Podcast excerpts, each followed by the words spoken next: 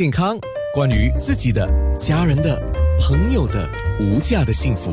健康那件事。健康那件事，我不知道黄伟杰家庭医生会不会给我烦了哈。呃，一旦有什么有关官病的消息一出来，那我就会我就会说黄医生怎么样啊？怎么样啊？我就会怎么样啊？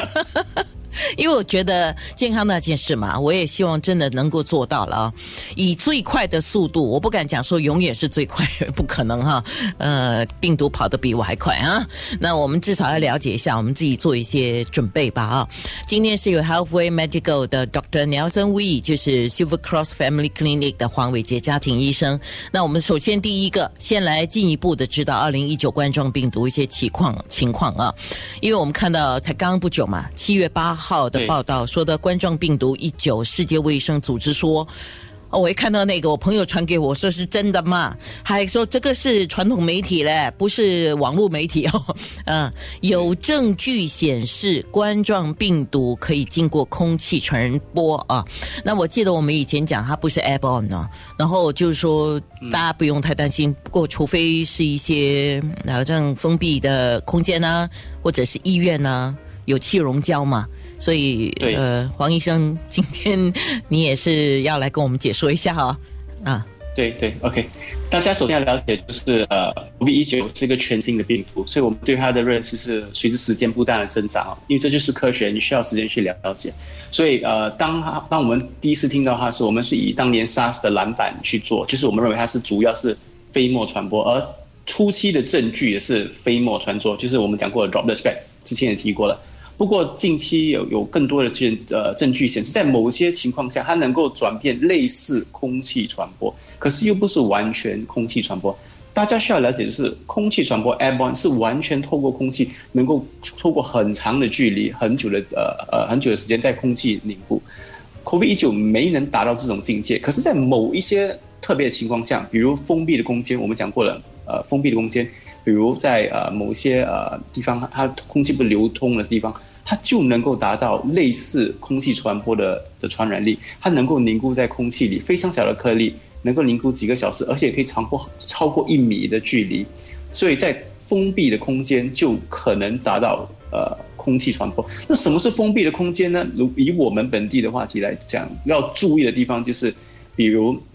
呃某些呃宗教的那些场所，如果很多人总拥挤在一起。又是又是封闭的房间，就可能它的空气传播，或者是唱歌的时候做这某一些动作，唱歌、讲话、讲话讲很大声，就呃可能会查到呃空气传播。这就是为什么政府会规定现在某些呃宗教场所最多是五十个人，戏院也是一个可能空气传播的地方。不过政政府也是有规定要离隔离，又最多也是五十个人，有而且有清洁有做工作的。呃，gym 体育室也是可能达到空气传播的这种地方，然后卡拉 OK。呃，某些餐馆，所以所有这些地方有可能达到空气传播的地方，就必须更需要呃做更多的距安全距离，然后要清洗，然后然后如果没有必要的话，就要戴口罩了，不要拉下口罩。呃，是你你说这个东西，你讲空封闭的空间，首先我要替听众问哦，你未必有答案，但是我还是要问。呃，在一些公共交通工具上，地铁啊、巴士啊，因为这是我们常用的交通工具嘛。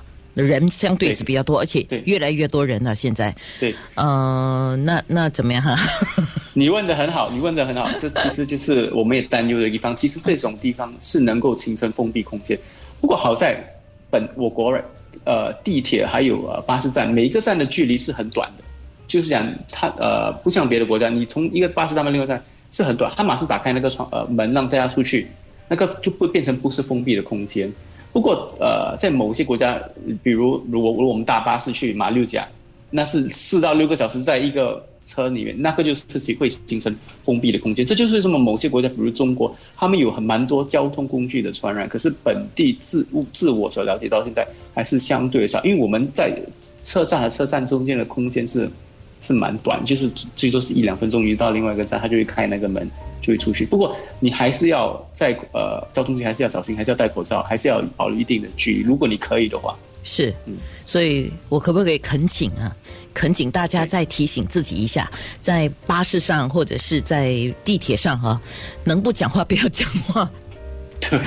这这这个这个有我我相信有些人是。忘了，因为兴奋嘛。啊，要么很久没见面啊，或者说难得见面，然后在交通工具上也是一直在讲话啊，所以我是恳请啦啊，我我相信。另外也是很好，就是嗯，新加坡我们是不可以喝水和吃东西在巴士对对对对对，所以就减低了可以取掉，就是就是口罩不要拿下来了啊。好，我们的面部直播还在继续当中啊，因为有一些问题我还是想问问啊，黄伟杰家庭医生的健康那件事。